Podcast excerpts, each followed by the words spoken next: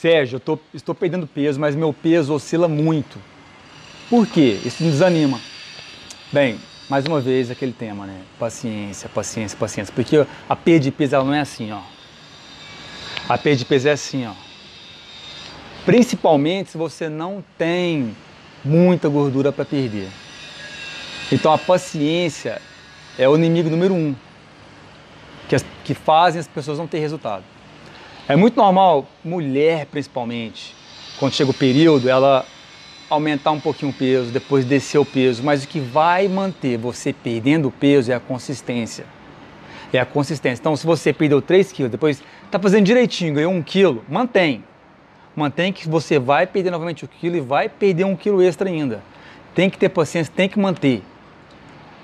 Duas, três semanas, quatro, oito, tem que levar isso para a vida. Lembra, não é assim a perda de peso, ela oscila.